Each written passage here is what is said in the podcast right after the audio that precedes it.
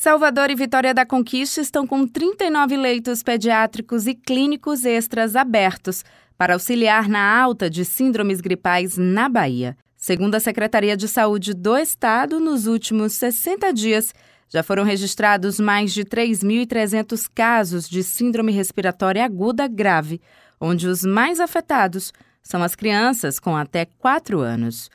Os vírus respiratórios identificados que ocasionaram os casos são a Covid-19, rinovírus, influenza B e influenza H1N1. A técnica do Centro de Operações de Emergência em Saúde, Priscila Macedo, detalha que a mudança de temperatura climática e a queda da taxa de vacinação têm aumentado os riscos.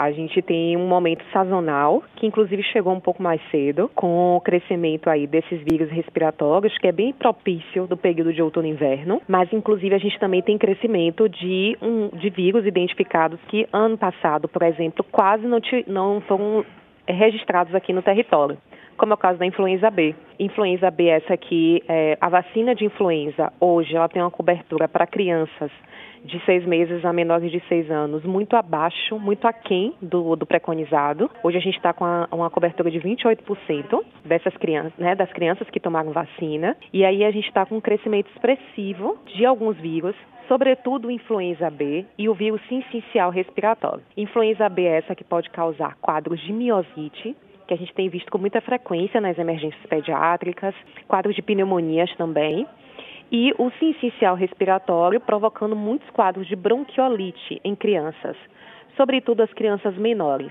Na capital baiana, os 18 leitos clínicos e os 10 de UTI estão no Hospital Martagão Gesteira, além de seis no Couto Maia.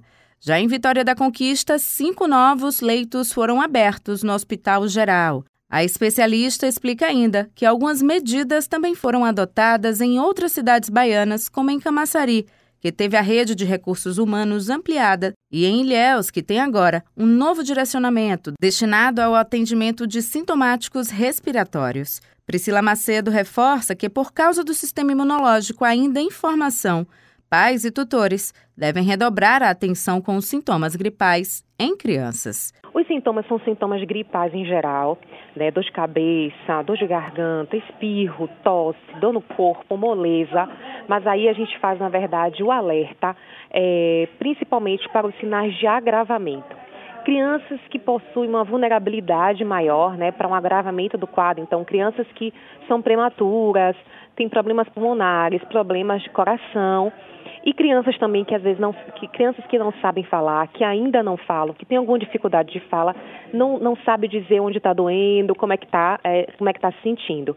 Então, o pai e mãe precisa estar mais atento, ver a criança molinha, ver a criança com um certo desconforto respiratório imediatamente procura a unidade de saúde. Até a primeira quinzena de junho, a expectativa é que a ampliação dos leitos de UTI pediátrica alcance mais unidades em Salvador e em Vitória da Conquista. Em Salvador, o Hospital Geral Roberto Santos vai receber seis novos leitos e em Vitória da Conquista, o Hospital SAMUR vai ganhar mais quatro.